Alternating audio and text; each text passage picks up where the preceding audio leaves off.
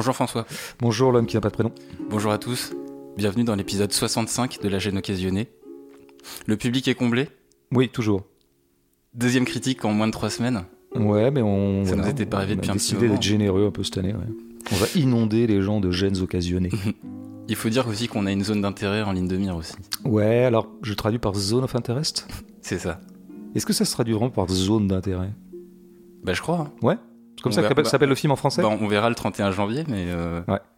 peut-être qu'ils garderont la- le titre original en anglais. Peut-être. En tout cas, j'ai revu le Lantimos que j'avais vu euh, à moitié la première fois. Ouais, tu l'as revu entre temps Ouais. Poor Things Ouais, mais alors ils ont traduit le, le mot chose Pauvre par euh, créature. Ouais, ce qui est pas si bête. Bah voilà, on va passer au scalpel, euh, ce pauvre créature. Ouais. Bah que tu l'aies pas vu deux fois pour rien, quoi. Tu t'es pas fait chier pour rien, quoi. Pauvre créature, c'est donc euh, l'adaptation du roman euh, du même titre de l'écossais Alasdair Gray et huitième long métrage du réalisateur grec euh, Yorgos Lantimos.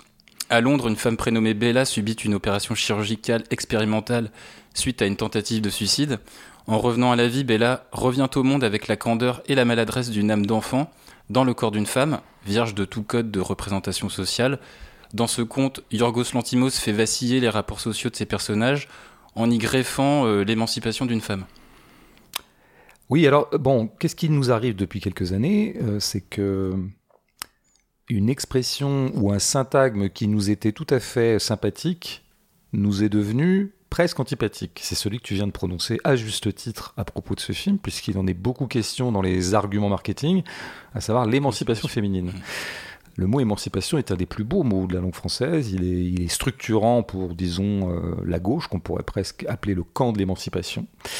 Et l'émancipation féminine, a fortiori, on pourrait même dire que l'émancipation des femmes est peut-être l'émancipation paradigmatique. Quand on veut expliquer exactement ce que c'est qu'une émancipation, les meilleurs exemples qu'on peut prendre, c'est les, les émancipations féminines. Oui. Donc, a priori, euh, on a envie de se jeter devant quelque chose qui se présente avec en devanture ou en vitrine euh, la notion d'émancipation féminine. Sauf que de l'eau a coulé sous les ponts depuis quelques années. Il s'est passé quoi? Il s'est passé d'abord que le mot émancipation a été récupéré comme à peu près tout par le management. Il a été donc aussi récupéré par la droite, alors que c'était euh, un mot qu'elle se gardait d'utiliser euh, comme une espèce de repoussoir. Et puis l'émancipation féminine est presque devenue euh, le scénario standard. On voit beaucoup de films qui sont vendus comme tels, quoi, qui nous racontent l'émancipation d'une femme. Enfin, bon voilà. Donc comme tout ce qui est devenu marketing, eh bien, on a envie presque de s'en dissocier. Et c'est vrai que là, il y a aussi euh, ce film, et oui, ben, ça raconte une émancipation féminine, ce qui est le cas. Donc il faudrait voir comment on se situe par rapport à ça, ce qui sera un des enjeux de notre analyse, je pense. Mais j'aimerais revenir un petit peu, refaire le point sur l'antimos tout court, qui a une drôle de position dans le cinéma euh, d'auteur mondial. Parce qu'il y a des cinéastes parfois que certains aiment, et puis d'autres aiment moins, mais en fait ils s'en foutent. Mm. Là, il se trouve que les gens qui n'aiment pas beaucoup l'antimos beaucoup, expriment souvent leur euh, mésamour avec une sorte de colère en fait. Ils sont pas du tout indifférents. Euh, en quoi ça l'affilie un petit peu ou la colle à un cinéaste comme Oslund dont on avait dit que en général les gens qui n'aiment pas Oslund ne se contentent pas de pas l'aimer.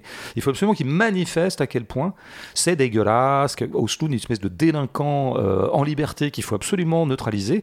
Et l'Antimos fait un petit peu partie de cette famille-là où on pourrait mettre aussi des gens comme euh, Haneke, Comme aussi euh, Michel Franco. comme Michel Franco, Des, des gens qui, c'est-à-dire des scénaristes euh, du cinéma froid. voilà, c'est le fameux cinéma froid est donc stigmatisé comme tel par pas mal de contempteurs. Bon, et donc l'Antimos, ça a un peu, bon, il y a plein de gens qui le défendent, dont moi. Euh, J'en ai été depuis le début d'ailleurs, et parfois avec un vrai enthousiasme pour certains films. Et puis il y en a d'autres qui vraiment, de film en film, reconduisent la détestation qu'ils en ont. Et en général, les mots débordent un petit peu le cadre critique. C'est-à-dire qu'il y, a- il y a- il y a tant de colère et de rage chez ces gens qu'ils en viennent à utiliser un lexique assez approximatif. Ils en perdent toute leur euh, méticulosité critique. Et par exemple, le mot qui va beaucoup survenir, je l'ai encore entendu dans un débat critique autour de Poor Things, sur France Culture, pour ne pas les citer, Mhm. euh, c'est la misanthropie. L'antimos serait misanthrope. Un peu Alors- comme euh, Oslund d'ailleurs. Un peu comme Ce un peu comme revenu, un peu comme Franco, pour ceux qui s'intéressent à Franco, qui est quand même un cinéaste moins en vue, bien que peut-être euh, le meilleur parmi eux. Euh, donc la misanthropie. Bon, c'est intéressant, misanthropie, parce que, euh, premièrement, dans l'absolu, indépendamment du cinéma, on ne sait pas trop ce que ça veut dire, misanthrope, en fait. C'est un mot bizarre. Bah, c'est hein, quelqu'un je- qui aime la solitude. Bah, alors, stricto sensu et littéralement, c'est quelqu'un qui n'aime pas le genre humain. Il n'aime pas les hommes, il n'aime pas les humains, anthropos. Ouais, c'est bon, euh, ok. Bon, est-ce que ça existe vraiment quelqu'un qui est misanthrope? Moi, je suis pas sûr. Quoi. Je n'ai jamais rencontré de misanthrope. Moi, euh, il y a des gens qui ont des propos comme ça, un petit peu génériques sur ah, les humains seront toujours bestiaux, sauvages et égoïstes.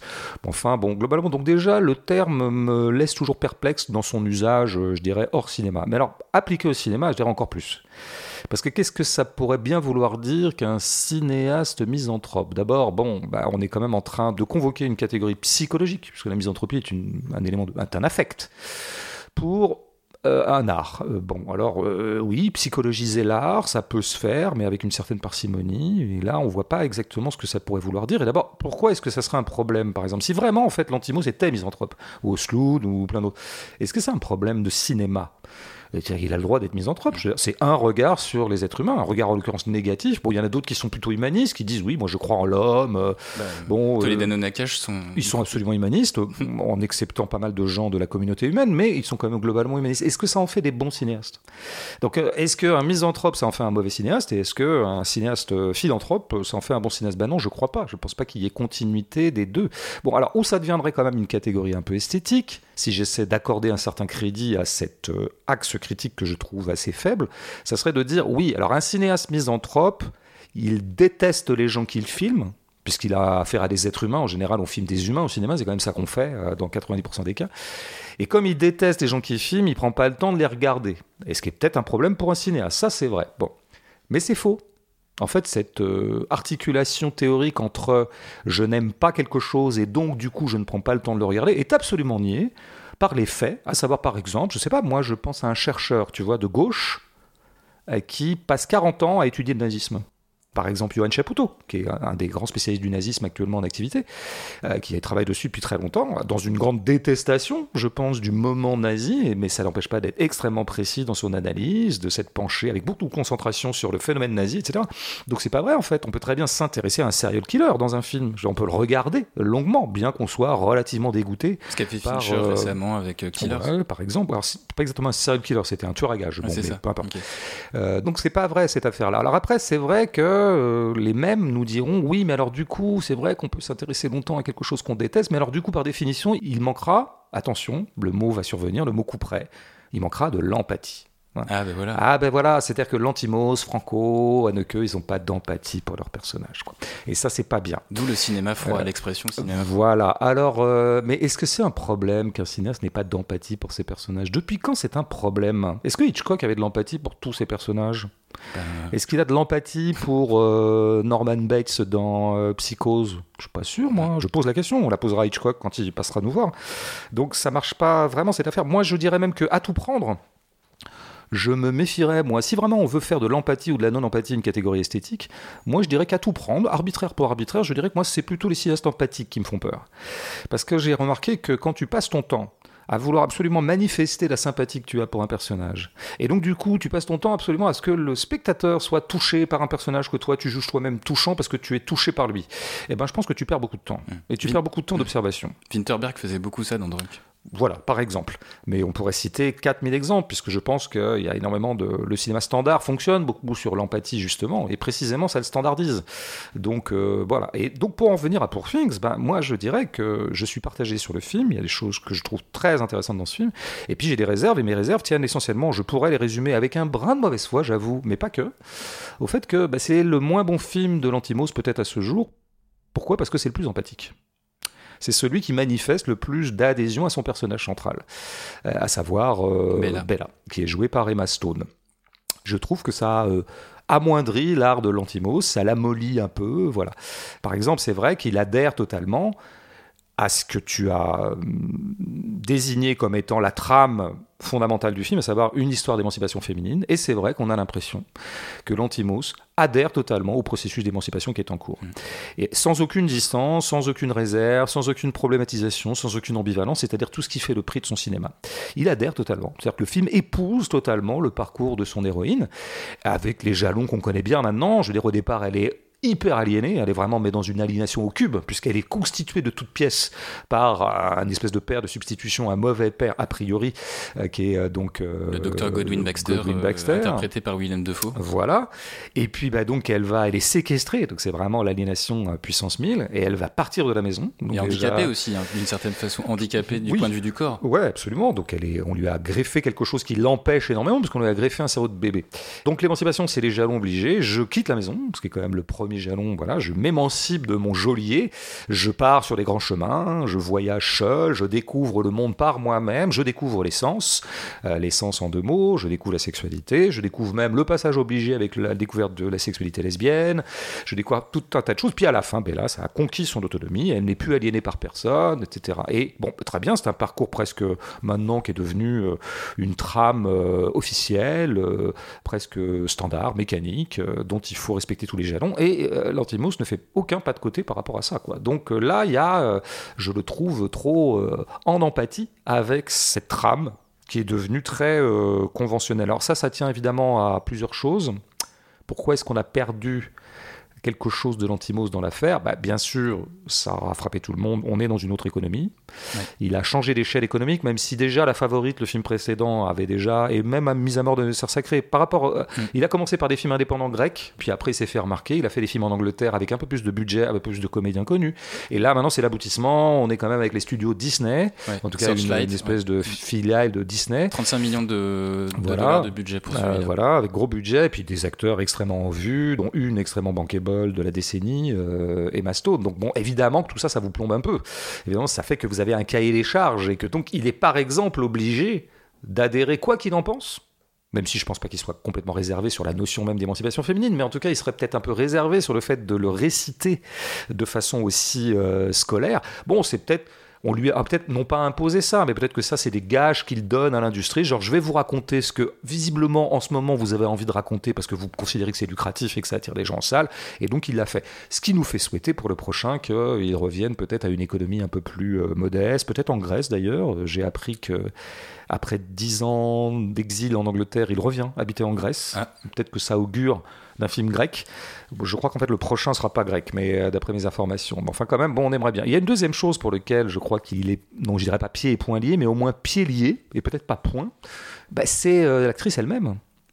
oui, parce qu'elle est productrice. Eh ben voilà, voilà, voilà. Nous y revenons. Nous en avions déjà parlé à propos de Napoléon. On en avait parlé aussi à propos de Scorsese avec Leonardo DiCaprio.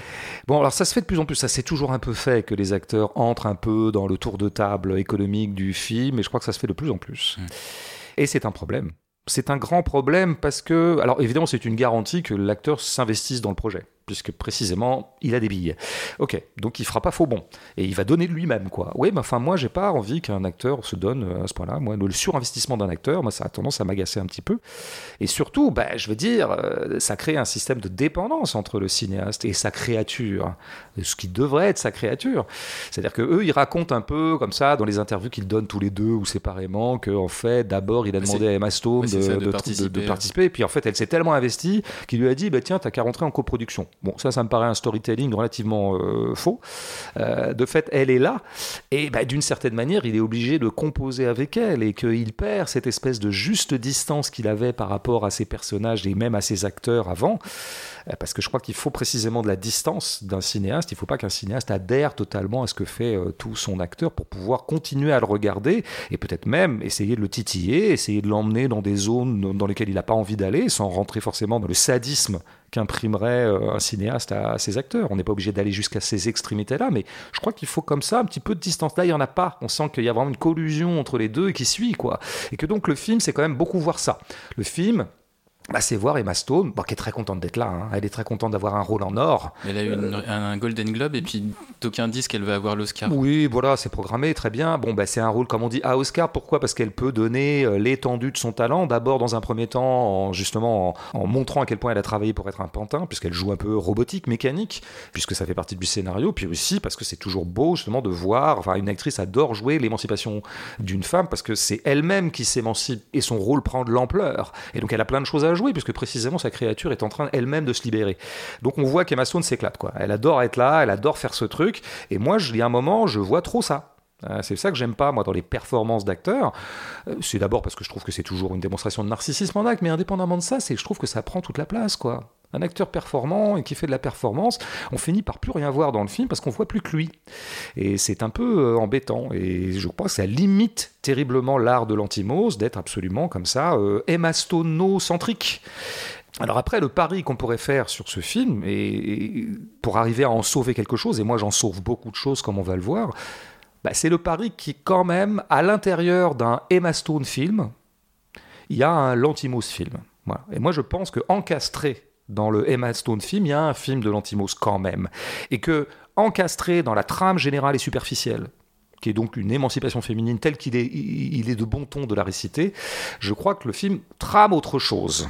Bon, euh, et que donc à ce titre-là, il y a encore un film un peu indépendant qui fraye dans l'espèce de mastodonte économique euh, et produit par les studios euh, qui s'appelle Poor Things. Donc c'est ça que moi je vais essayer d'explorer. De voir euh, Emma Stone un peu trop longtemps dans le film, c'est vrai que ça rend un peu trop le film un peu stone quoi. Ah voilà, ou tu veux dire ça rend le spectateur stone? Le spectateur stone. T'étais totalement stone quand t'es ressorti? Bah le premier, c'est pour ça que je peut-être je me suis endormi en Ouais. fait la première fois. Mais c'est pour ça que t'es retourné, t'es retourné comme on reprend un joint quoi. D'accord.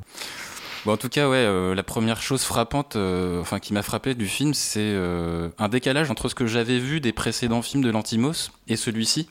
Alors pourquoi décalage? Ben, Tout simplement parce que je l'avais jamais vu ajuster à ce point sa mise en scène au diapason de la subjectivité d'un personnage, en l'occurrence euh, Bella. Bella, elle est quasiment de tous les plans, euh, tu l'as dit, hein, le film commence par elle de dos et se finit par elle face caméra. Et c'est à travers son regard, ses émotions, qu'on ressentira le monde tel qu'il nous est projeté à l'écran. On a d'ailleurs à cet effet euh, le passage du noir et blanc au début lorsqu'elle est captive chez elle à Londres à la couleur lorsqu'elle s'ouvre au monde et qui coïncide à l'éveil euh, de ses sens. Alors ce surlignage de la subjectivité de Bella, il s'arrête pas là puisqu'on a une musique quasiment paraphrastique aux bizarreries de ses comportements. Sur les décors baroques du film, Lantimos dit je le cite, qu'il fallait construire un monde tel que vu par les yeux de Bella. C'est pourquoi nous avons fait le choix du studio, même pour les extérieurs, et chercher à donner un caractère un peu magique à sa vision du monde. Fin de citation. Et donc, dans la même veine, on note aussi un montage relativement cut par rapport au précédent Lantimos, ce qui fait qu'on passe assez vite d'une situation à une autre, comme si le rythme du film épousait la capacité d'attention de l'enfant interne Bella. Et puis, cette manière de prendre euh, le spectateur par la main, très étonnante encore une fois de la part euh, de Lantimos, eh bien, elle s'actualise par la systématisation de trois effets. Le premier, c'est l'utilisation académique du zoom, hein, qui correspond dans le film à la surprise, à la découverte de Bella pour quelque chose, l'orgasme exemplairement ou la pastiche. Pastiche d'ailleurs, tu sais ce que c'est? Non, dis-moi. Non, tu sais pas ce que c'est? Non, je sais pas. C'est la petite pâtisserie euh, Ah oui, c'est ça. portugaise là. Dont elle se régale. Ouais, D'accord. Pastiche pastiche, ouais. Ouais. Moi je pensais que c'était pastis en portugais, mais non, c'est pas ça. Non. C'est un fruit. Bah, Je t'en- Non, je c'est une t'en- pâtisserie. je t'emmènerai en manger, je connais des bonnes adresses. Ah, t'es un putain de voyageur. On le sait, hein. On le sait, les gens le savent. Et donc je disais premier effet, donc le zoom. Deuxième effet, le dézoom, qui équivaut à une prise de conscience d'un environnement, comme euh, se réveiller dans sa chambre pour Bella.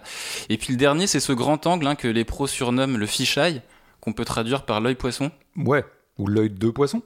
Le regard de poisson, je pense. Ouais. C'est ça que ça veut dire. Ah, parce que c'est c'est censé imiter ce qui pourrait être la vision du poisson, vu qu'il a deux yeux de part et d'autre, et donc il aurait une vision à 180, un peu le poisson, voire même un peu plus, ouais, Une carrément un- presque 360.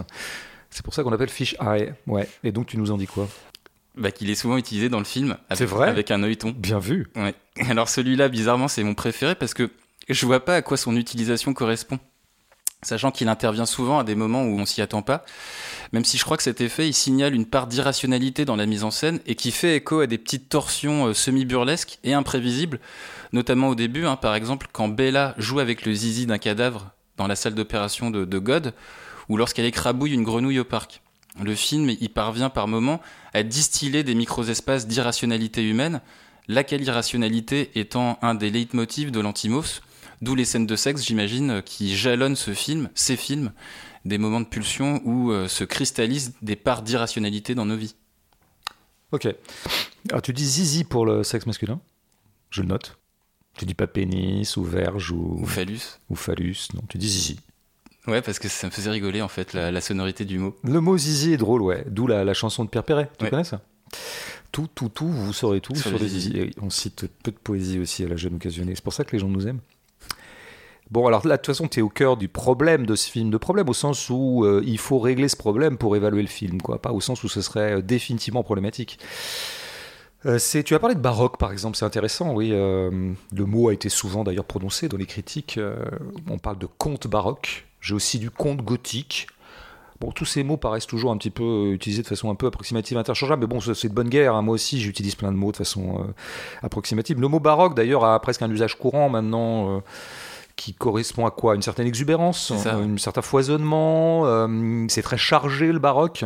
Bon, ce qui est quand même assez dérogatoire d'ailleurs et disons une falsification par rapport à un certain aspect de ce qu'a été le mouvement esthétique baroque qui au contraire allait vers une certaine épure. Il y, a, une peinture baroque très épurée. Mais il y a aussi une peinture baroque et il y a des églises baroques qui sont particulièrement décorées. Voilà. L'usage du mot baroque, l'usage courant du baroque n'est pas si euh, falsificateur.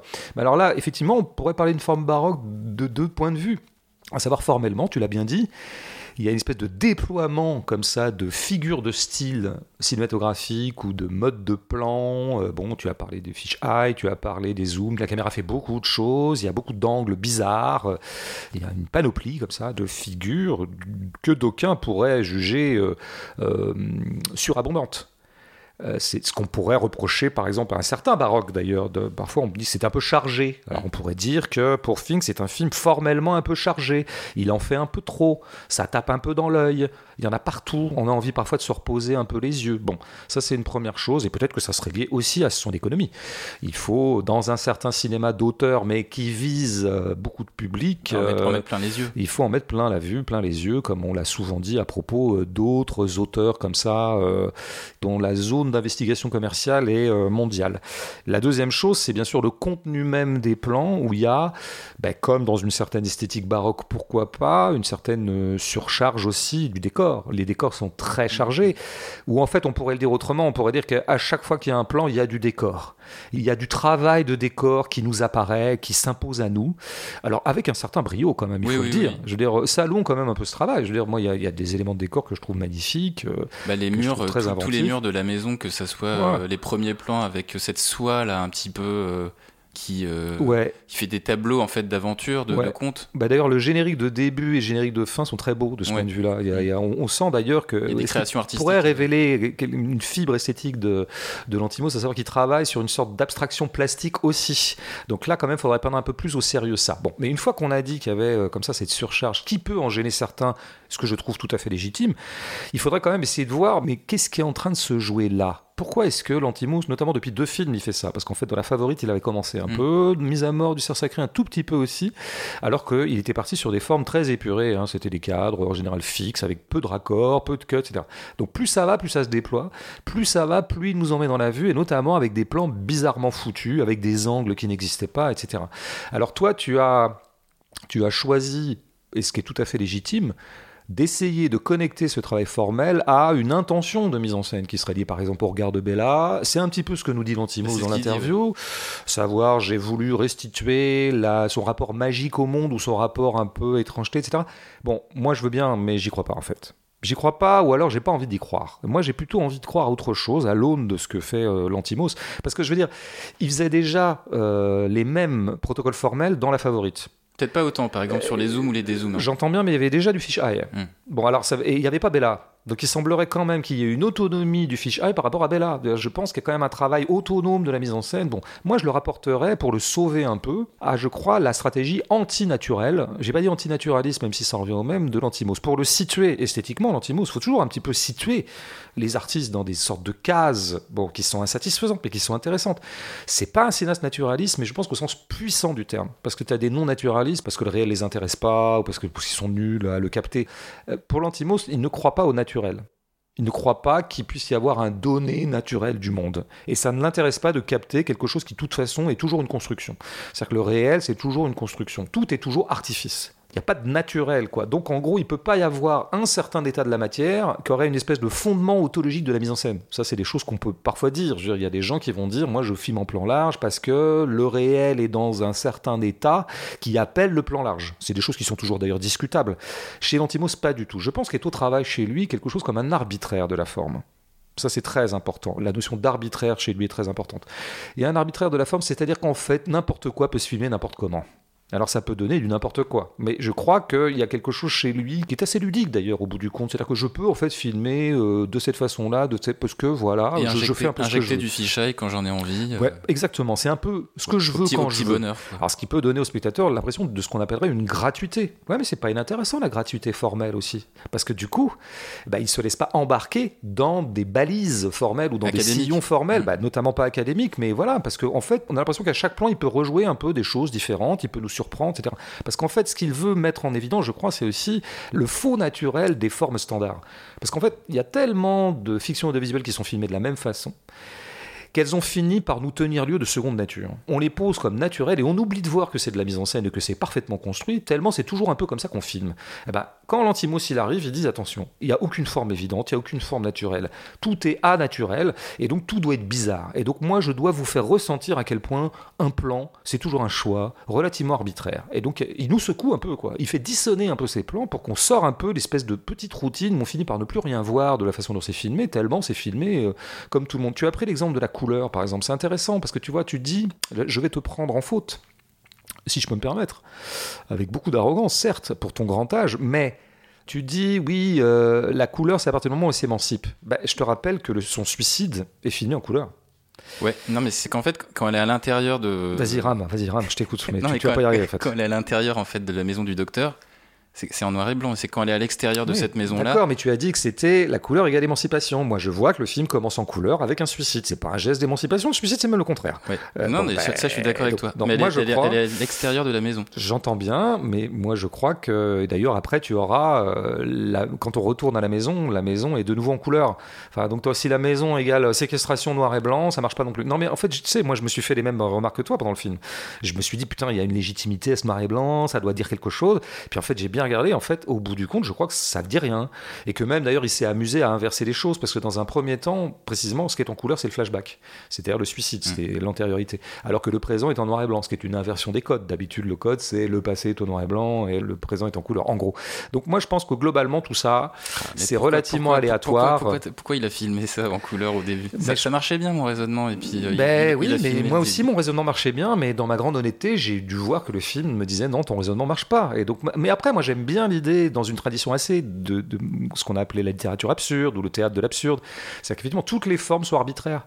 Et que donc, il n'y a pas, encore une fois, de fondement à des formes. Les formes, c'est toujours des constructions, c'est des artifices, c'est antinaturel, et c'est comme ça. C'est pour ça, d'ailleurs, que par rapport à la, au faux naturel qu'arrête pas de dispenser le cinéma standard, c'est-à-dire que, tu vois, où on essaie toujours de créer l'illusion réaliste. L'illusion réaliste, c'est-à-dire, c'est une oxymore extraordinaire, quoi. Et qui se voit notamment dans les films à costume. Les films à costume, l'idée, les plus standards, euh, c'est toujours de te faire croire qu'en fait, on y est. C'est comme si on y était au 19e, en l'occurrence, ça serait fin du 19e, à l'époque victorienne, mais d'autres films en costume ailleurs, la préhistoire, l'époque romaine, tout ça. C'est comme si on y était. Et en général, ces films-là, ils se servent notamment des plans de transition pour euh, d'abord montrer à quel point ils font des efforts de reconstitution. Tu vois, c'est les fameux trucs où on est dans la rue et le héros, bah, il est à cheval et il gare son cheval et puis il rentre dans la maison, il va y avoir une scène.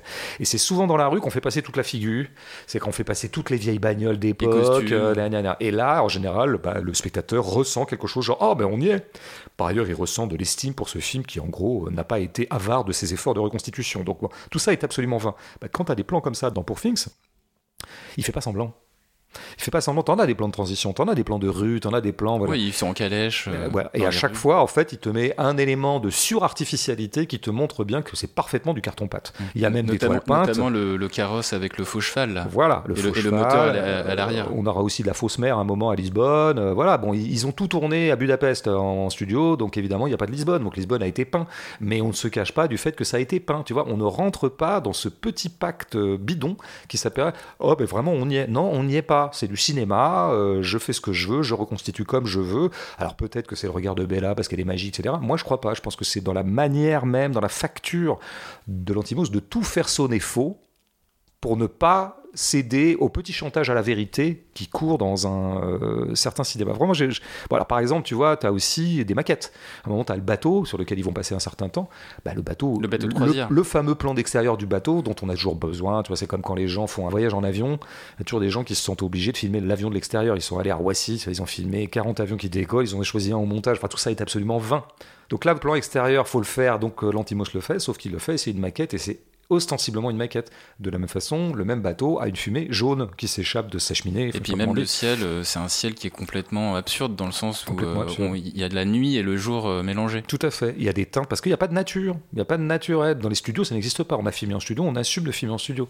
Il faut quand même resituer ça, quoi. Alors où ça devient intéressant et pas simplement un jeu formel, c'est que je crois que ça correspond à quelque chose de plus profond encore chez l'Antimos, qui est le doute sur l'idée qu'il puisse y avoir du naturel tout court pas simplement du naturel au cinéma, mais du naturel tout court. Un des personnages centraux du film, il faut le prendre au sérieux. Moi, je trouve qu'on n'en parle pas assez dans les recensions ou dans les critiques. C'est donc euh, Godwin Baxter. Godwin Baxter, ouais, le docteur, Willem Dafoe. Qui se trouve être quelqu'un qui, précisément, dont le métier est de créer des conditions antinaturelles. Il fabrique des créatures, et c'est là que de traduire things par créature est pas mal, parce que créature, c'est ce qui a été créé, donc créé là par une espèce de deuxième dieu, qui d'ailleurs s'appelle God, mm. comme Godwin, et donc il va s'arroger par hubris, un petit peu, la fameuse hubris de la science. Dieu a créé les choses, moi je vais les recréer.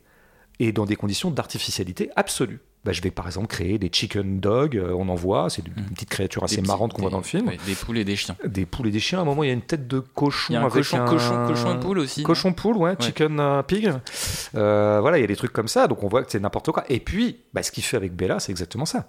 C'est-à-dire qu'elle, elle était une vraie humaine. Elle, elle avait un enfant dans, dans le ventre. Elle s'est jetée d'un pont. Elle était au bord de la mort. Elle il l'a recueillie presque morte. Et il fait l'interdiction absolue. C'est presque une interdiction anthropologique ce qu'il fait non seulement il ressuscite en fait une femme, on peut le dire comme ça, il lui donne vie alors qu'elle avait choisi la mort, mais en plus, elle était enceinte, il prend le cervelle du bébé, il la greffe dans, le C'est monstrueux. D'ailleurs, cette créature est monstrueuse. Lui-même a été l'objet d'expérimentation par son père, donc il en porte la trace. il est à la fois docteur Frankenstein, mais il est aussi la créature de Frankenstein. Quoi. Euh, tout de suite s'active en nous quand on le voit arriver. C'est un personnage négatif. Euh, c'est un scientifique qui s'arroge un pouvoir, une omnipotence complètement dégueulasse, et il fait n'importe quoi avec n'importe qui, il dispose des créatures comme on ne devrait pas en disposer, et notamment exemplairement de Bella, il remplace, il se permet de faire des expériences comme ça sur l'humain. C'est Docteur Mabuse, c'est les docteurs nazis, c'est un personnage totalement repoussoir, vraiment horrible quoi. Sauf que, premier retournement important du film quand même. Bah, il la laisse partir quand même. D'abord, il la laisse partir c'est quand même un docteur Mabuse euh, plutôt cool. Quoi. il y a un côté paternel chez lui, un peu bienveillant quand même. Absolument bienveillant. Il accepte dès qu'elle émet le, désir, puisque du désir lui vient euh, de partir, il la laisse partir. Quoi. Bon, la deuxième chose, c'est que je constate que dans le parcours émancipateur de, Bella. tout à l'heure j'ai dit à quel point c'était un parcours extrêmement balisé, attendu, euh, sans surprise. Il y a une grande dérogation à ce qu'est la trame émancipatrice de base. C'est qu'elle revient sur les lieux hmm. de son calvaire.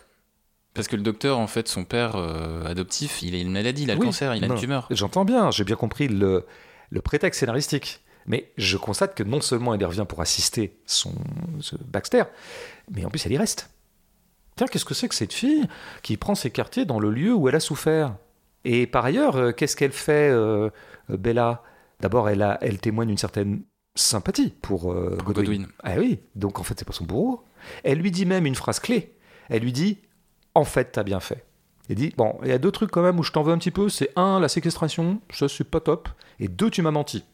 Mais sinon, la chose même, que tu m'aies remis en vie, bah ouais, en fait, je suis contente. Merci, en fait. Parce que ma vie de maintenant est bien meilleure qu'avant.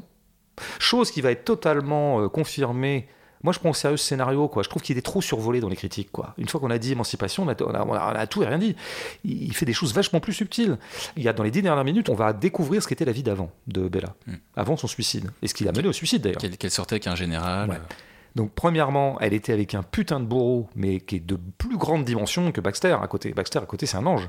Lui, c'était vraiment mais un, patriarche puissance 1000, c'est un, un séquestrateur. Oui, un séquestrateur. Il dit d'ailleurs, moi, mon job, c'est de coloniser, c'est un colon.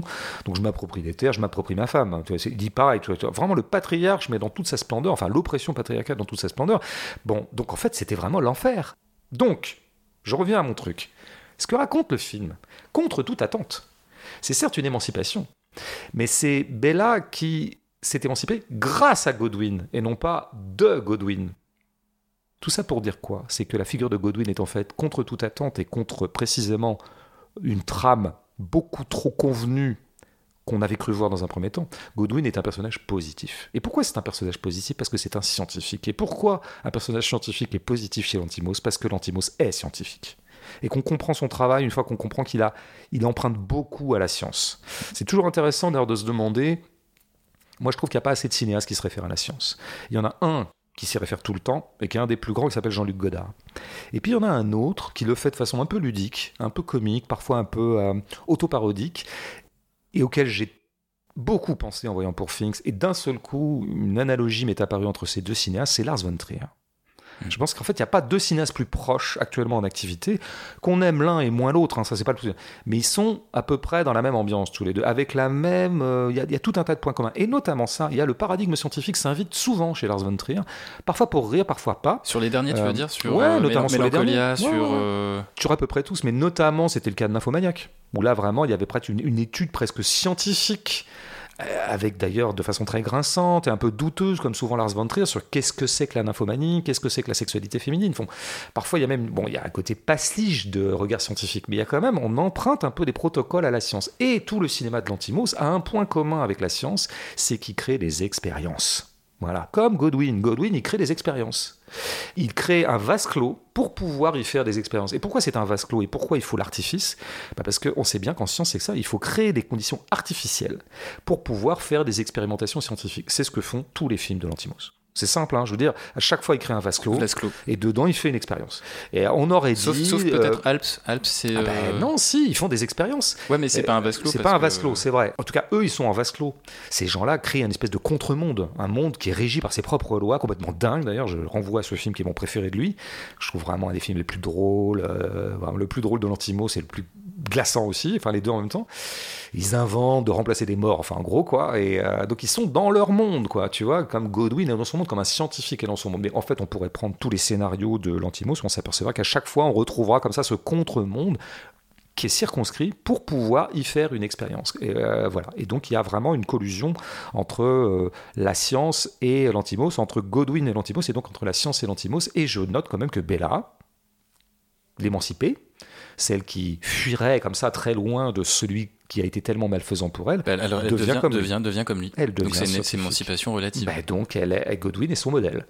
Et elle fait comme lui d'ailleurs. Hein. Hmm. Elle va pratiquer sur son seul mari à ce jour. Elle va, elle va lui greffer un cerveau de chèvre. Ben voilà, c'est même pire que ce qu'on lui a fait à elle. Et donc la science est, est promue. Et je crois que là, du coup, on peut revenir un petit peu à notre question de misanthropie là, hein plutôt que d'utiliser des mots comme ça, creuser un peu les amis.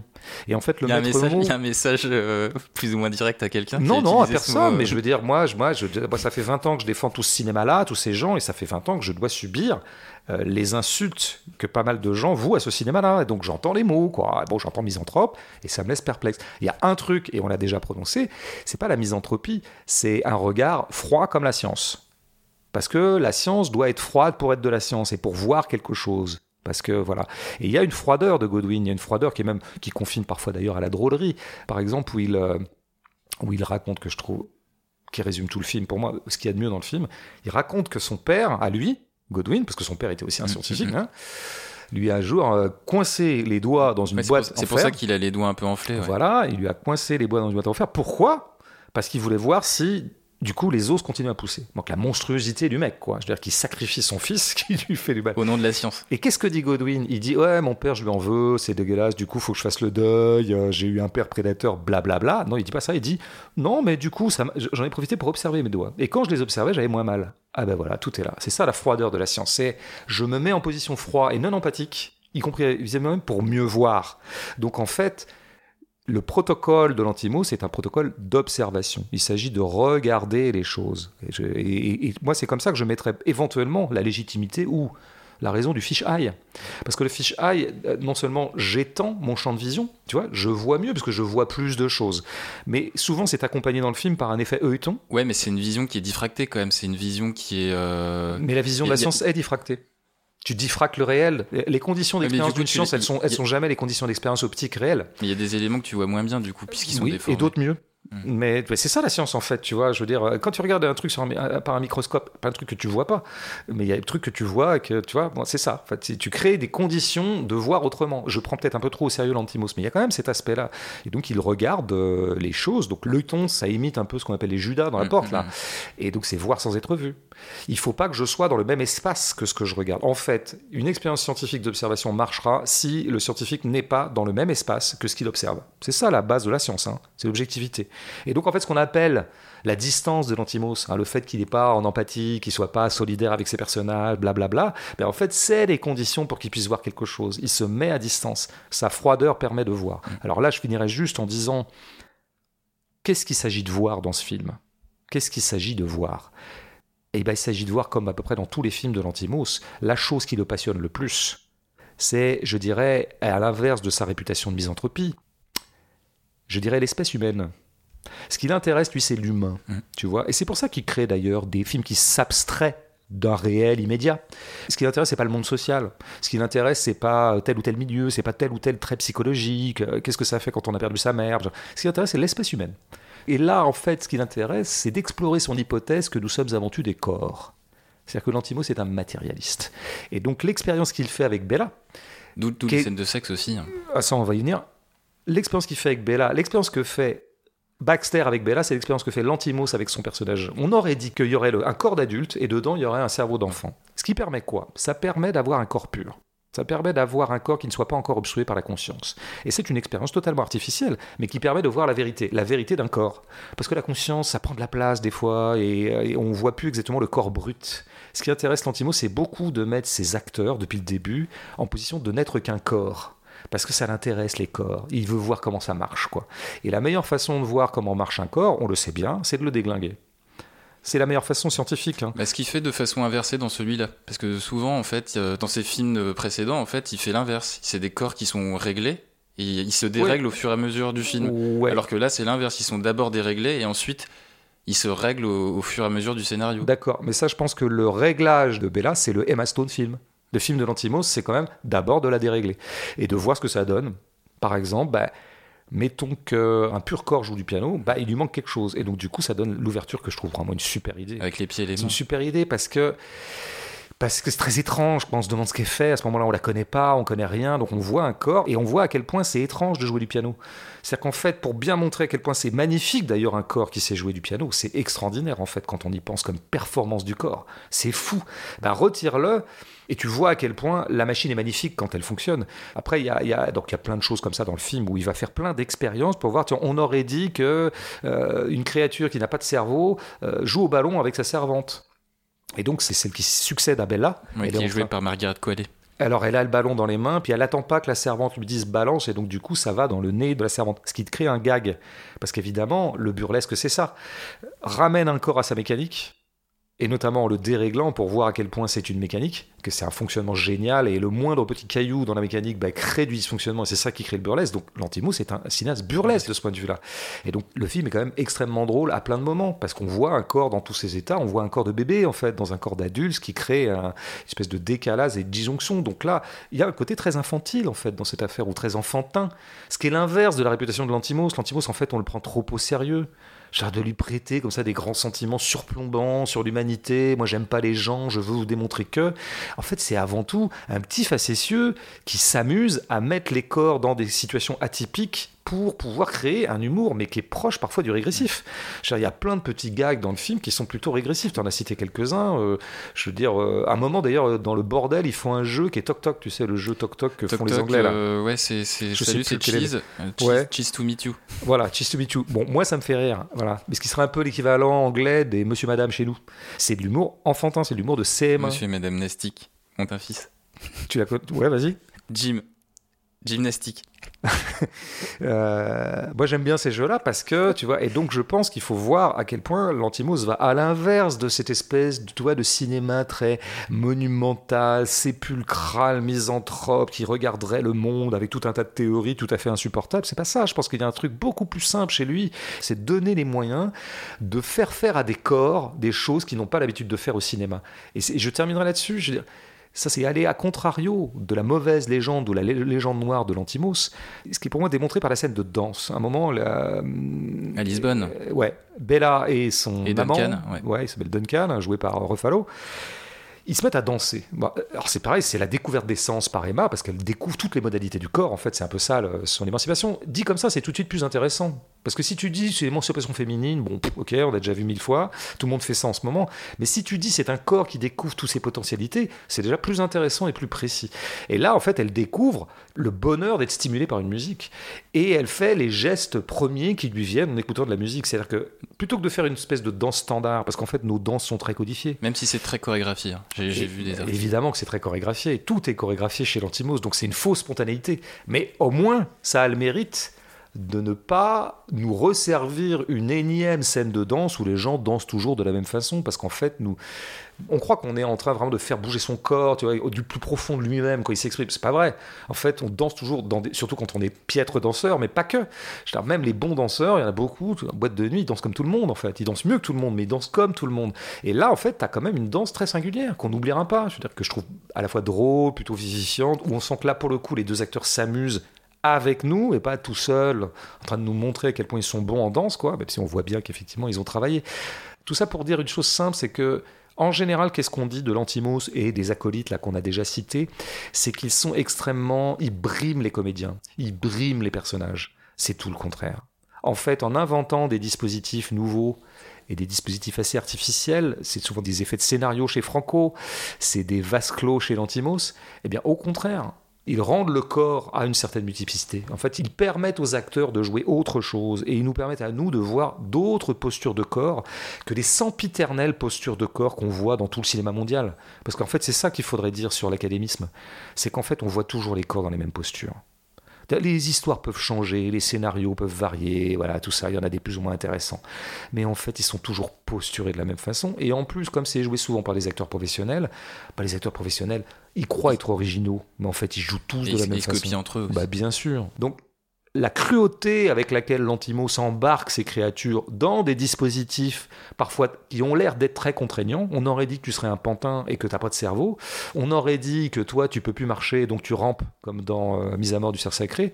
Euh, on aurait dit que tu serais séquestré par ton père, et donc dans ce cas-là, tu euh, t'es pas dégourdi avec ton corps et tu sais pas danser. Ça donne une très bonne scène de danse déjà dans Canine. Même dans Alps aussi. Il y a une scène euh, justement avec euh, des pseudo-danseurs de tango. Ouais, et c'est super parce que précisément, ils sont pseudo. et donc c'est pas un tango très académique. D'ailleurs, Alps a quand même pour un centre de gravité qui est très très bien trouvé, complètement bizarre. C'est un gymnase. Et donc quand même, c'est la fête du corps aussi. L'antimos qui l'intéressait, le corps, quoi. Et donc pourquoi est-ce qu'encore une fois, il essaie d'embarquer euh, son spectateur dans des dispositifs atypiques et qui paraissent a priori contraignants? C'est pas du tout pour contraindre, c'est au contraire pour libérer les corps et pour une fois les regarder autrement. Alors il y a deux mots-clés hein, qui reviennent euh, dans pas mal de commentaires autour de l'héroïne Bella. On en a un petit peu parlé. Euh, le premier, c'est féministe. Hein, Bella, héroïne féministe. Ouais, ouais, ouais. Et le deuxième. Qu'on dit sur un film sur deux maintenant, je pense, non? Ah ouais? Ouais. Ouais, peut-être. Et le deuxième, c'est euh, l'émancipation. L'émancipation du personnage. Alors, je vais développer sur l'émancipation, mais avant, je te propose d'écouter l'actrice Emma Stone à, à ce sujet au micro de Combini. Plus Bella se rend compte de ce qu'elle veut devenir et de ce qu'elle croit, plus cela en devient menaçant. C'est une si belle histoire, c'est presque une métaphore de ce qui se passe quand une femme commence réellement à s'émanciper et qu'elle se sent plus forte dans ses croyances et ses opinions, et comment les gens autour d'elle s'en ressentent menacés. Et ils essaient encore plus de la contrôler. Alors, ils essaient de la contrôler, nous dit Emma Stone, ils, ce sont bien sûr euh, les hommes, puisque presque tous essaient d'une manière ou d'une autre de la rendre captive, que ce soit d'une maison du côté euh, du père ou captive d'eux-mêmes côté euh, Duncan l'amant. Et donc le film montre un personnage s'extraire à plusieurs reprises d'une emprise masculine. Alors autant les échappées dont je viens de parler, elles sont dans le film, autant le contenu même des scènes dites d'émancipation et le montage assez rythmé ben, réduisent l'émancipation à des signes, c'est-à-dire que tout est expédié, Hein, on a 30 secondes de Bella avec un livre entre les mains, 30 secondes de présence à un cours de médecine, 20 avec euh, un personnage cynique qui lui résume la vie euh, avec la punchline, je la cite, euh, la religion, le capitalisme et le socialisme, c'est nul. Et puis ce personnage de prostituée et collègue de Bella Toinette, elle, elle se proclame socialiste et dit être pour un monde meilleur.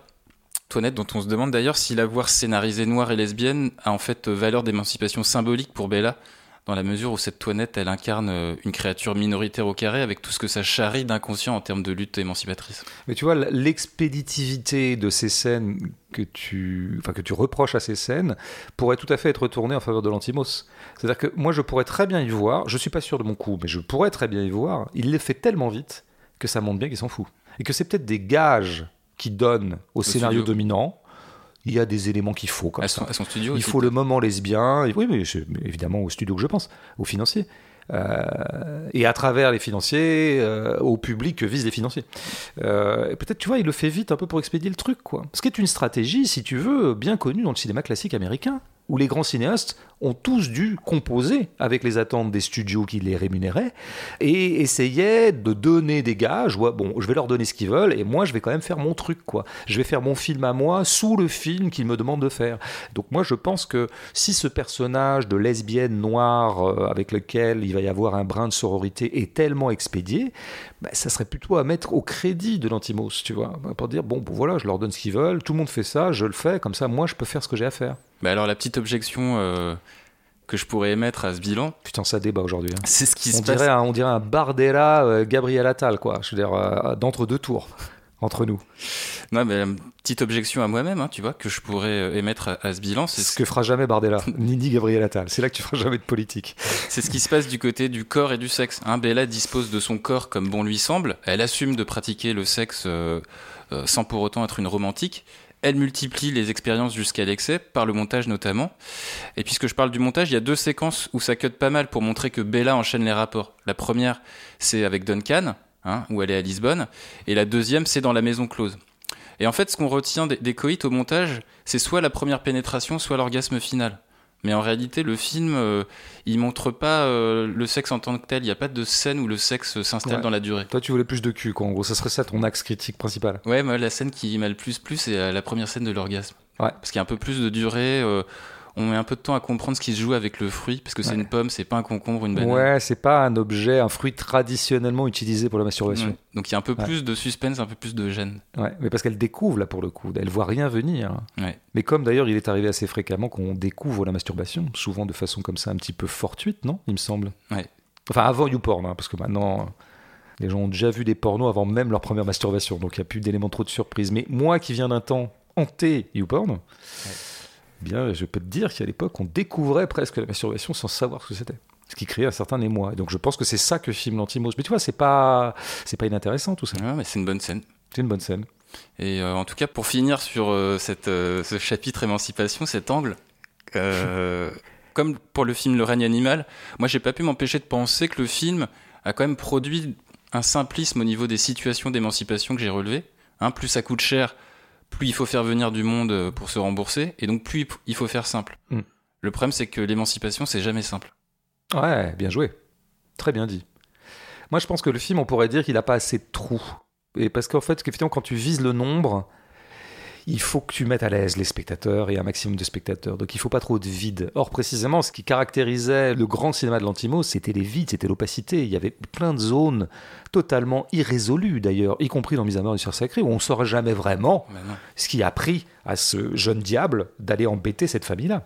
Il y aurait des explications possibles, mais en fait, aucune n'est satisfaisante. Donc il y avait des trous, là il n'y en a pas. C'est vrai qu'il y a une espèce de continuum émancipateur qui crée très peu de points d'étrangeté, et le film est beaucoup plus confortable de ce point de vue-là. Parce que c'est ça, en fait, quand tu changes de niveau économique, Ouais. tu as un impératif de confort. Il faut que le film soit confortable. Alors que tu peux te permettre de, film- de faire des films un peu inconfortables quand tu es dans une autre forme d'économie. Donc là-dessus, on est complètement d'accord. Après, moi, je vais continuer à essayer de prendre au sérieux euh, ce qui se joue, euh, non pas en sous-main dans le film, mais en tout cas parallèlement à cette trame euh, un peu trop simple, comme tu dis, pour être honnête. Tu as parlé d'amoralité, je crois que c'est un mot euh, très important pour euh, l'antimos, parce que de la même façon que l'expérience du film consiste à inventer une créature humaine dénuée de conscience, en tout cas dans un premier temps, puisqu'elle a un, cerveau qui n'est pas encore accédé à la conscience, un cerveau de bébé, bah, je veux dire, c'est aussi une créature dénuée de conscience morale. Puisque souvent les deux vont de pair. J'accède à la conscience, j'accède à la conscience morale, ce qu'on appelle la conscience morale. Bon, donc l'opération du film, c'est quand même de projeter dans le monde, on va dire, une créature qui ne serait pas dotée de morale. Pourquoi? Parce qu'elle n'a pas encore été équipée socialement de la morale. Puisqu'il va sans dire pour l'Antimos, qui est un anarchiste de ce point de vue-là, que de la même façon que nos formes cinématographiques sont toujours artificielles, que rien n'est légitime, que rien n'est fondé. Notre morale non plus n'a pas de fondement naturel, qui était la grande question euh, philosophique de base. La morale a-t-elle un fondement naturel Avons-nous en nous un instinct moral ou un gène de la morale? Ben, La preuve que non. Puisque quand vous euh, produisez une créature humaine, mais simplement avec un cerveau de bébé, elle n'a pas l'instinct moral en elle. Et donc c'est l'expérience que va faire l'antimos. On aurait dit que, c'est toujours le truc très ludique, euh, mais simplement, ça sera un corps d'adulte, ça sera beaucoup plus intéressant parce qu'un bébé, de toute façon, il n'a aucune marge de manœuvre. Donc on ne voit pas à quel point il est handicapé moralement, puisqu'il n'est pas amené à se situer moralement dans les situations, puisque ses parents le font à sa place. Là, elle, elle est vraiment en âge de le faire, or elle n'a pas les moyens de le faire, puisqu'elle, encore une fois, elle n'a pas greffé en elle cette convention qui s'appelle la morale, parce que la morale est une convention, hein, comme on sait, c'est quand même le b à bas de la critique sociale que de considérer que les faits moraux sont des constructions, et qu'elles sont d'ailleurs variables euh, d'un pays à l'autre, euh, vérité en deçà des Pyrénées, fausseté au-delà, je ne sais plus exactement la, citation de Pascal, mais enfin... et d'une époque à l'autre tous aussi. Ils auront, et d'une époque à l'autre, évidemment, il y a une historicité, des trucs... Donc il n'y a pas de quintessence morale, et donc c'est ça qu'elle va utiliser. Alors, sachant qu'évidemment, ça aussi c'est une source de comique puisque nous avons affaire à quelqu'un qui va être amené à se produire dans le monde social, mais qui n'a pas de surmoi. Hmm. Elle n'a pas ce truc qu'on appelle surmoi en psychanalyse, mais qui est en fait l'instance morale en nous la métabolisation ou la psychologisation en nous des codes de bienséance sociale. Donc ça va nous donner un registre comique qui me paraît pas le meilleur du film d'ailleurs, mais qui est toujours intéressant, c'est euh, bah, vous balancer cette espèce de créature mal éduquée euh, dans un monde très codifié. Et donc elle va plusieurs fois déroger à la bienséance, elle va dire ce qu'il faut pas dire, elle va manifester à table qu'elle s'ennuie, chose qui se fait pas. Elle va recracher des euh, aliments qu'elle aime pas. Cracher des aliments, elle va vouloir manger le fameux gâteau dont tu parlais tout à l'heure portugais, la pastache. La pastache la fameuse pastiche. Euh, je trouve que je pense assez bien. Hein ouais, mais je suis, tu sais que je suis assez lusophone, je, je, te l'ai pas dit ça. Lusophile aussi, t'es lusophile. Je suis assez lusophile aussi, j'aime bien le Brésil. Euh, et donc, elle va en manger plus que de mesure, alors que son amant, Ruffalo, lui dit non, non, pas du tout, c'est un par jour, il y a des conventions. Elle, elle n'écoute que son désir. C'est une expérimentation sur le désir. Et évidemment, on va très très vite venir à euh, la thématique qui est centrale du film, la sexualité, tu en as parlé. Euh, à un moment, par exemple, elle voit Anna Shigula, qui est une actrice bien connue, euh, égérie de Fassbinder. Ah oui, qui joue euh, la... Qui joue la... Je sais plus comment elle s'appelle dans le film. Comment Vas-y, répète, répète son nom bah, Anna Shigula, c'est celle qui joue Martha. Alors peut-être qu'elle s'appelle Martha dans le film. Martha qui est avec le, le black là. Voilà, peut-être que c'est une allusion à un film et qui est célèbre de Fassbinder aussi qui s'appelle Martha, puisque elle-même est très liée à Fassbinder. Et qui est présentée d'ailleurs, euh, quand elle présente Martha à Duncan, elle présente cette personne comme euh, une personne qui n'a pas baisé depuis 20 ans. C'est ça. Et d'ailleurs, donc, euh, Bella lui posera des questions qu'on pose jamais. Ça va, mais comment ça se fait T'as pas baisé depuis 20 ans Ça te fait quoi Est-ce que tu te touches quand même? Est-ce que tu te touches quand même etc. en fait, elle, elle, pose des questions d'enfant, encore une fois. C'est un corps d'adulte qui envoie l'émancipation, mais qui continue à poser des questions d'enfant et qui sont des putains de bonnes questions. En fait, c'est des trucs qu'on a vraiment envie de savoir. C'est pas des questions d'enfants au sens où oh, ça se pose pas, c'est pas bien, c'est des questions. Mais si, c'est des questions qui se posent en fait. Qu'est-ce qu'on fait une fois qu'on n'a plus de sexualité? Qu'est-ce qu'on fait Qu'est-ce que c'est qu'un corps vieux? Est-ce qu'il a encore une sexualité? Enfin, pardon, mais c'est des choses qui sont euh, passionnantes et qu'en fait on ne se pose jamais dans la bienséance sociale et c'est bien dommage. Mm. On y perd en vie. Donc on, là, on a affaire à une émancipation intéressante qui est tout simplement un surcroît de vie. En fait, il y, a une extension euh, du domaine de la vie. Mais, mais c'est vrai que ce qu'elle va d'autant plus explorer et découvrir, c'est la sexualité. Alors c'est l'enjeu du film, le vrai enjeu précis, plutôt que émancipation, blabla, c'est qu'est-ce que ça fait une sexualité qui est investie sans filtre moral? On aurait dit quelqu'un qu'on balancerait dans la vie sexuelle et qui la découvrirait comme ça à vif, mais sans avoir les barrières morales habituelles. Et donc ça donne évidemment du comique aussi, puisque un ah, comique aurait été auguré encore une fois par Godwin, le, scientifique, parce qu'à un moment on lui demande si lui-même c'est le, futur mari qui lui demande ça au début du film. Est-ce que tu es attiré par Bella? Voilà. Et lui dit qu'il a un eunuque. Voilà, c'est ça. C'est-à-dire qu'en fait on s'attend à une réponse morale qu'il pourrait dire, mais pas du tout, je me permettrai pas quand même, c'est moi qui l'ai faite, c'est un peu comme ma fille, j'ai pas couché avec elle. Non, pas du tout. Lui, il a la réponse scientifique, amorale. Il dit, bah, tout simplement parce que je peux pas. Non, c'est pas parce que je m'interdis, hein, mais c'est qu'en fait, euh, d'ailleurs, il c'est très drôle parce qu'à ce moment-là, il, il prend des circonlocutions très scientifiques pour en arriver à dire tout simplement, il est impuissant, qu'il peut pas baiser. donc là, il y a une vraie drôlerie de la langue scientifique convoquée pour dire un truc euh, très euh, trivial. Il des dialogues qui sont bien écrits, hein, on, on l'a pas dit, mais. Bah oui, oui, les dialogues sont très bien écrits. D'ailleurs, je pense que mm, prendre au sérieux ce film, c'est quand même considérer souvent ce qu'il dit, parce qu'il dit des choses euh, extrêmement intéressantes, et on voit en fait ce qu'il trame véritablement, notamment, tu vois, ce genre de choses sur euh, la question morale. Il est question à un moment du fait que la sexualité est amorale, c'est dit par le, le docteur. Et donc, qu'est-ce que ça veut dire investir de façon amorale euh, la sexualité. Ce que va faire Bella, parce qu'elle le fait, encore une fois, en scientifique. D'ailleurs, c'est pour ça, au départ, elle dit si elle se barre de la maison, c'est pas parce qu'elle en a marre de Baxter. C'est un, projet, un projet scientifique. C'est un projet scientifique. Je veux explorer la sexualité. Elle a entrevu, en fait, qu'il y avait un gros dossier, parce qu'elle l'a entrevu par sa masturbation et par son premier rapport sexuel avec, euh, ou ses premiers attouchements, ses premiers attouchements avec euh, Duncan. Et donc, elle veut continuer, quoi. Elle veut, elle, d'abord parce que c'est du plaisir, mais surtout, elle veut comprendre ce truc. Chose qu'elle dira aussi à propos du bordel. Si elle s'inscrit au bordel, c'est parce qu'il y a des choses à Et elle sortira du bordel à un moment en disant j'ai découvert des trucs tout à fait intéressants. C'est-à-dire qu'elle aura un espèce de bilan scientifique sur son passage à la maison close dont on peut dire que c'est jamais un passage très agréable, et d'ailleurs on montrera bien à quel point c'est pas agréable, mais elle en tirera quand même un truc, c'est toujours la froideur du scientifique, l'extase permanente du scientifique devant la profusion du monde. C'est toujours si elle prend pas des notes quand elle est en train de baiser avec ses clients, parce qu'elle veut apprendre, et elle veut découvrir à quel point les trésors euh, du vivant. Donc on voit quand même que c'est pour elle, son émancipation consiste non pas, encore une fois, à échapper à la malédiction scientifique qui l'a fait naître, mais au contraire à épouser la grandeur de la science qui consiste à pouvoir investir les expériences humaines indépendamment de la morale et du pathos. C'est ça en fait son émancipation précisément.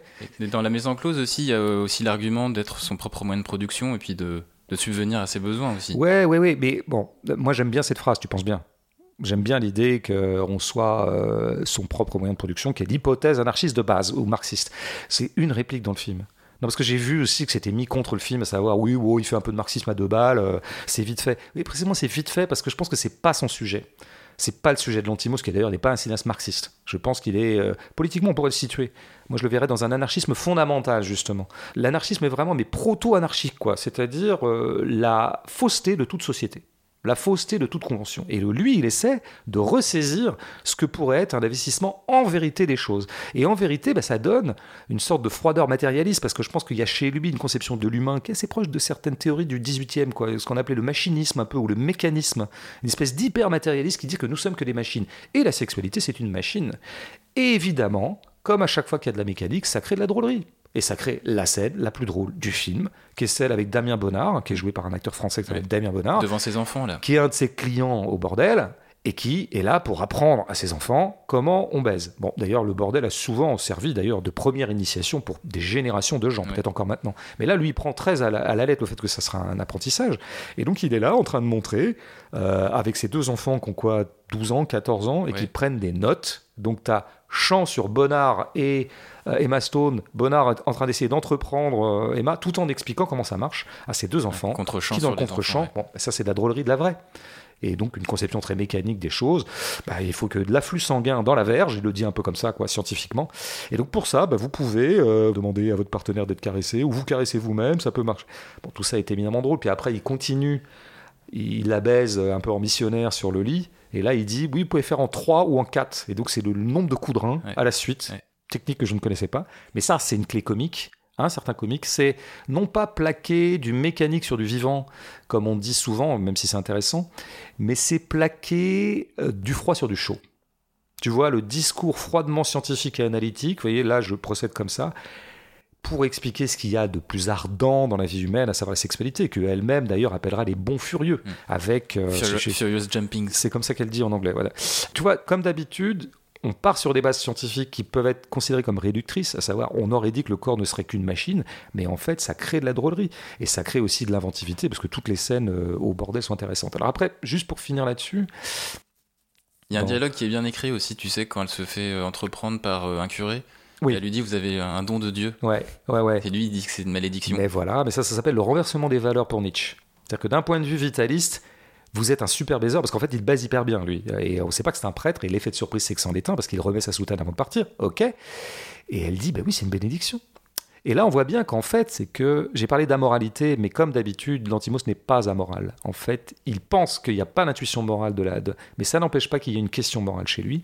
Et ce qu'il va opposer, c'est pas la non-morale à la morale de la société, il va opposer une morale vitaliste à une morale sociale. Et ben c'est exactement l'échange que tu viens de dire. Le prêtre est dans une morale sociale. La société s'est toujours construite dans la coercition de la sexualité. Peut même dire que c'est ça qui fait société en général, c'est de contrôler les naissances, contrôler le sexe, tout ça.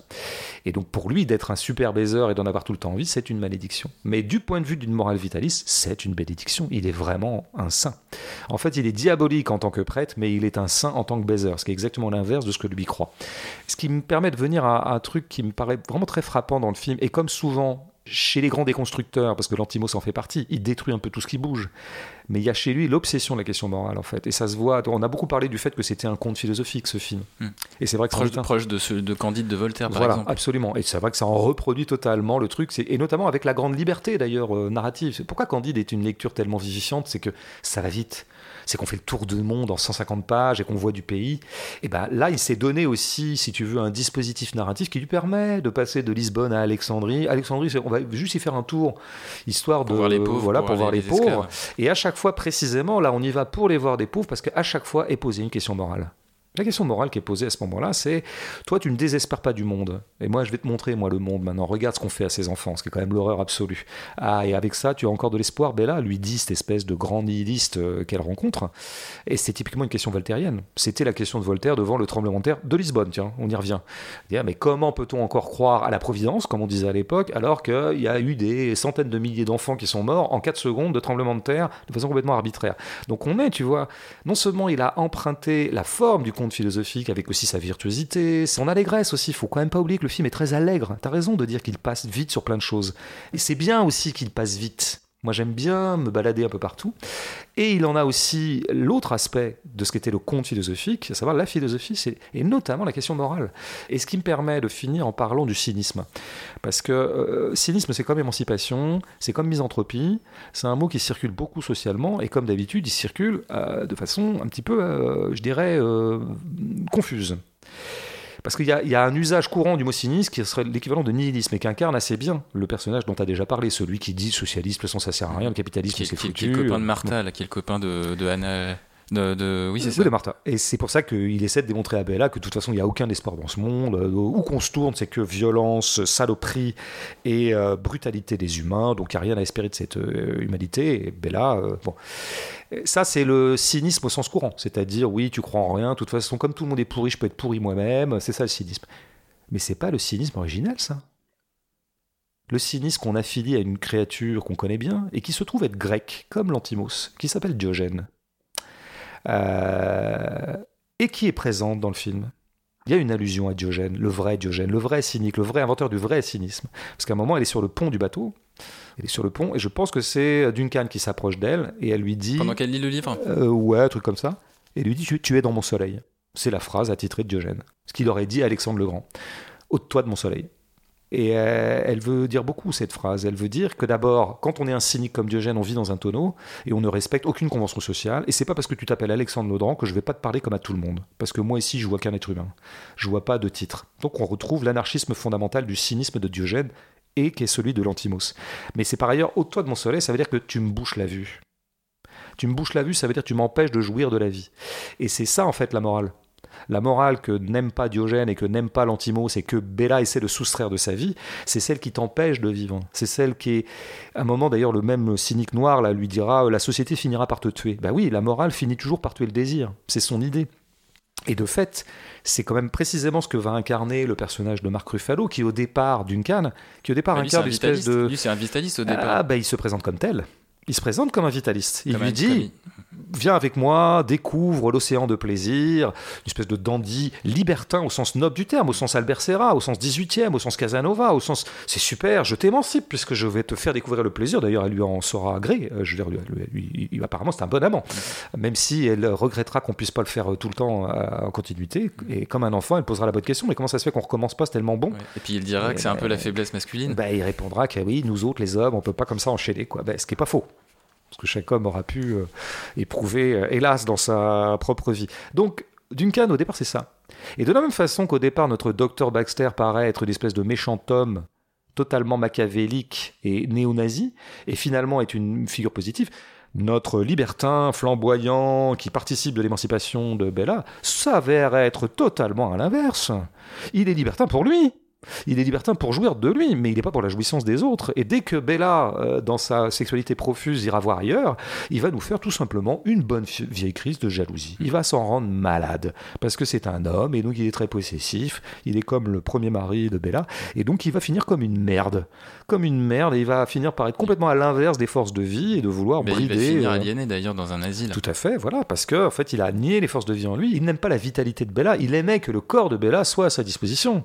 Ça, c'est un semi-libertin. C'est des gens qui sont libertins pour eux-mêmes, quoi. Mm. Mais c'est pas des vrais. En tout cas, c'est pas des libertaires. Ce qui n'est pas notre cas. Hein. Ce qui n'est pas notre cas. Moi, je suis libertin, surtout pour les autres, d'ailleurs. Beaucoup plus pour les autres que pour moi. Euh, bon, tout ça pour dire que tu vois, quand même, avec ces petites allusions, Diogène, machin, tout ça, on s'aperçoit que le film, qui au départ, évidemment, a une espèce comme ça d'univers visuel très artificiel, artificieux, parfois arbitraire, etc. Je pense qu'il est quand même très centré sur qu'est-ce qu'il en est pour de vrai de l'être humain et notamment fausseté de la morale, vérité de la vie. Et quand même, Emma, c'est quelqu'un qui, plutôt que de s'en tenir à des grands signifiants de l'époque qui s'appelleraient émancipation, etc., c'est simplement quelqu'un qui découvre l'amplitude de ses capacités vitales. Et c'est ça aussi qui donne de l'amplitude au rôle d'Emma Stone et qui donne de l'amplitude. Euh, il y a une anecdote, je finis là-dessus. Tu disais que les dialogues étaient bien. mais je pense que les dialogues sont souvent fins et ils révèlent des choses. Il y a une anecdote dingue que raconte un des clients de Bella au bordel. Je note d'ailleurs que ce client, j'ai même cru que c'était Lantimos lui-même, figure-toi, parce que dans son anecdote, il sera question d'Athènes. Et donc c'est un grec. Il rencontre d'ailleurs un, élément de son enfance. Il a eu une enfance en Grèce, donc il est grec. Tiens, tiens, tiens. Lantimos est grec et fait dire la chose suivante à un personnage grec. Ça veut dire que c'est quelque chose qui lui est cher. Donc moi, tout de suite, tu vois, je tends l'oreille dans ces cas-là. Je me dis, lui, il venait raconter une anecdote là. Tu l'as noté Il y a un truc en. Bah, je l'ai retenu en tout cas. En plus, j'adore cette anecdote, par ailleurs. Il dit, parce que c'est un moment justement où il joue à Toc Toc, machin. Ils jouent tous les deux sur une espèce de mhm. sofa. Et il dit, bah, quand j'étais petit, euh, je sais pas, je faisais du vélo, je crois que c'est un truc comme ça, et je me suis, je suis tombé. Et du coup, euh, pour la première fois, j'ai saigné et j'ai vu mon sang. Mon doigt saignait ou ma main saignait, je sais plus quoi. Il y a du sang. Et là-dessus, il dit, j'ai été submergé par un immense bonheur. Tout l'antimos est là. Point. C'est pas la peine d'aller chercher plus loin parce que tout y est. La découverte, c'est la vie. C'est la, je découvre le, rapport au corps, le, rapport au corps. Le sang, c'est la vie. Donc aimer la vie en tant que vie, c'est un vitaliste. Et par ailleurs, le sang, effectivement, c'est cruel. Le sang, c'est la douleur, c'est la souffrance. Bah oui, bah la vie contient ça. Et donc, ce qui intéresse l'antimo, c'est de regarder la vie en face, dans toutes ses modalités, y compris cruelles. C'est pour ça qu'il fait un cinéma parfois brutal, qui fait faire à ses personnages qu'il aimait dans des situations parfois extrêmement douloureuses psychologiquement, parce que ça fait partie de la vie. La vie en tant que vie me rend heureux. Cet enfant n'aurait jamais dû être submergé de bonheur en voyant du sang. Il aurait dû être éventuellement intrigué, mais surtout peut-être effrayé, douloureux, mais pas submergé de bonheur. Il y a une, étrangeté là. Et l'étrangeté de l'antimo, c'est ça. C'est que je jouis de la vie dans toutes ses modalités, y compris dans sa brutalité. Le sang en tant que principe de vie, puis le sang en tant que principe de douleur. C'est les deux. Bon, bah ça, c'est l'antimos qui fait un cinéma de la cruauté. Mais entendu profondément et nietzschéennement, ben oui, comme quelque chose, la vérité accrue. Alors évidemment, nos amis contempteurs, comme d'habitude, n'entendront dans cruauté que la catégorie psychologique dite de cruauté, les gens qui aiment bien enlever les pattes de mouche. Spinoza, s'il aimait bien aussi arracher les pattes aux araignées, comme on lui prête, et ça le rendait hyper heureux. Est-ce que c'était parce qu'il était cruel et qu'il aimait faire souffrir les araignées? Non, parce qu'en enlevant les pattes des araignées, tu vois mieux l'araignée tu déplies mieux la vie. Et la vie animale est euh, tout à fait passionnante. D'ailleurs, je pense qu'il y a un motif animal aussi chez l'Antimos. Et donc, enlever à Bella ses capacités de cerveau adulte, c'est aussi la ramener à son animalité, parce que l'animalité, c'est la vie à l'état cru. Voilà ce que fait l'Antimos en fait. Alors, il le fait un peu moins dans ce film. C'est un peu trop recouvert par toute la choucroute qu'on a décrite, mais c'est quand même dans le film. Ouais, c'est clair. Bah, on va retrouver les créatures du public. Ouais, on les adore. Qui n'étaient pas avec nous la dernière fois, mais euh, ils, avaient, une bonne raison de ne pas être avec nous, parce que le livre dont on parlait n'était pas sorti. donc euh, accordons-le cette excuse. Allez, on commence avec deux questions que tu as groupées. La première, c'est celle de Clara. Sur l'émancipation féminine, ne trouves-tu pas ce film profondément sexiste en réduisant Bella au fantasme masculin de l'antimos, femme libérée sexuellement, grossière mais pas trop, anti-bourgeoise pour le fun, naïve, finalement intelligente, et rentre dedans, bref, l'anti-subversif pour plus de masculinisme sous couvert de féminisme. Et deuxième question, dans le même esprit, euh, septième art, enfin, c'est un pseudo, hein, septième art, qu'on surnomme le cinéma. Oui, c'est ça. C'est pas le cinéma qui nous a écrit, c'est quelqu'un, c'est une personne, ouais. Euh, il se demande si Pauvre créature est un Barbie plus subversif. Oui, j'ai un peu groupé ces deux questions parce qu'elles me paraissent participer du même esprit, c'est-à-dire euh, cette modalité critique que je ne trouve pas nulle et non avenue, mais que je trouve un peu trop représentée en ce moment, à savoir l'évaluation morale, idéologique d'un film et spécifiquement depuis quelques années, la grande question qui vient à pas mal de gens devant des films maintenant, c'est de jauger le coefficient de féminisme. Alors, question intéressante, hein mais moi, je me méfie de tout ce qui est dominant. Quand une question devient dominante, je me méfie. Et j'en ai un peu marre. Donc, euh, je j'en veux pas aux deux personnes qui ont posé ces questions, mais je les trouve symptomatiques. Et surtout, je les trouve un peu, non pas vaines, mais finalement euh, relativement superficielles et à côté du film. C'est-à-dire que c'est très compliqué de jauger le degré de féminisme de Pourfings, quoi. en tout cas, de lui délivrer comme ça un certificat de féminisme Certains vont dire oui, ça l'est parfaitement puisqu'il y a une émancipation. Je pense qu'Emma Stone, dans toutes les interviews, dit à quel point le film est féministe et qu'elle a adoré pour ça y participer. Très bien. Bon, là, visiblement, notre auditrice euh, pense le contraire, qu'en fait c'est du masculinisme. Oui, peut-être qu'on pourrait tout à fait démontrer qu'en fait, quand il arrive que des hommes se sentent très concernés par l'émancipation sexuelle des femmes, c'est tout simplement pour multiplier les partenaires sexuels possibles. C'est-à-dire que si tu as que des femmes qui sont aliénées sexuellement et qui n'actualisent pas les potentialités de leur corps, bah, c'est autant de plaisir en moins pour les hommes. Donc on pourrait dire qu'il y a ce féminisme-là pourrait être en fait un masculinisme caché. On peut dire en fait ça met plus de corps féminin à notre disposition. Oui, on peut dire ça. Mais dans ce cas-là, qu'est-ce qu'on va dire? On va dire qu'il faudrait être pour l'inverse. Il faudrait que l'antimo s'est euh, mis en scène une créature féminine qui ne baiserait pas du tout. Comme ça, au moins, il ne serait pas suspect de vouloir la façonner à l'image euh, préférable et idéale pour lui d'une femme, à savoir une femme qui serait à disposition de ses fantasmes sexuels. Donc en fait, avec ces débats-là, le problème c'est qu'on peut tout dire et son contraire. Et souvent avec les débats idéologiques, et c'est ce qui m'avait frappé dans Barbie aussi. Où la critique s'était beaucoup focalisée d'ailleurs sur ça, bah, sur euh, la, part, la, part, de féminisme. La seule question sur Barbie c'était ça, quoi. Et c'était est-ce que c'est féministe euh, beaucoup, euh, un peu passionnément? Et moins sur les décors. Et, moins sur les décors, hélas, parce que c'est ce qu'il y avait de mieux. Et donc à ces questions-là, on voit, on voit bien qu'il y a toutes les réponses possibles. Il y, a, des gens qui continuent à penser que Barbie est le film le plus féministe de la décennie, et d'autres qui pensent que c'est une espèce de fraude, et que tout ça est n'importe quoi, que c'est Mattel qui fait sa promotion sous couvert de féminisme. De la même façon, peut-être les financiers de Poor Things mettent le féminisme en avant comme une espèce d'argument euh, marketing contemporain. Bon, ben, en fait, on ne sait pas et on est voué à spéculer dans ces choses-là. Donc, euh, je crois qu'il faut s'approcher un peu plus du film pour voir exactement ce qui se joue dedans. Et je suis pas sûr qu'effectivement l'émancipation féminine en tant que telle passionne l'antimos. Ce qui l'intéresse, c'est plutôt euh, ce que j'ai essayé de dire, à savoir que peut un corps? Question spinoziste de base. Bah, il peut beaucoup. Hein. Il peut beaucoup. Allez, on conclut avec Léo. Pourquoi plonger Bella dans un univers si déjanté, bariolé, gothique? L'étrangeté du personnage semble amoindrie car son environnement est lui-même étrange. Le contraste entre Bella et le monde extérieur semble presque inexistant.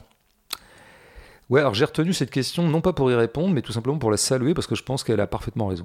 Je pense que c'est au bout du compte la grande faiblesse du film. Et j'ai lu le même argument dans, euh, dans Criticat. Dans Criticat, absolument, sous la plume de Joshua Murray, je crois, qui est un article assez court et trop court, je crois, pour faire vraiment le tour du film. il y a quand même cette idée dans Criticat et donc ici que oui, ton sur ton, ça peut pas aller, quoi que jusqu'ici, Dantimo s'installait sa bizarrerie dans des univers relativement familiers, réalistes. C'était le cas dans Alp, c'était le cas dans Canine, où la maison familiale ressemblait à toutes les maisons. Simplement, il s'y passait des choses extrêmement étranges. Dans Alp, ils étaient dans un gymnase, où ils étaient dans des intérieurs qui ressemblent absolument à la vie telle qu'on la connaît. Et donc, l'étrangeté, les torsions apportées à la rationalité euh, ressortaient davantage. Euh, là, c'est vrai que si vous créez un univers complètement onérique, totalement artificiel, qui ne ressemble à rien de ce qu'on connaît ordinairement, les vibrations d'absurdité opèrent moins. Mm. C'est tout à fait vrai. Je pense que c'est une des raisons pour lesquelles j'aime quand même beaucoup moins ce film que les Lantimos précédents. Bah, plus sain pour Léo, euh, qui est coutumier en fait des bonnes questions, parce que c'est c'est pas la première fois qu'il ah ouais. qu'on l'a. Tu vois, j'avais pas remarqué. C'est pas du chouchoutisme parce que je, n'avais pas remarqué qu'il disait souvent des choses bien, mais. Mm.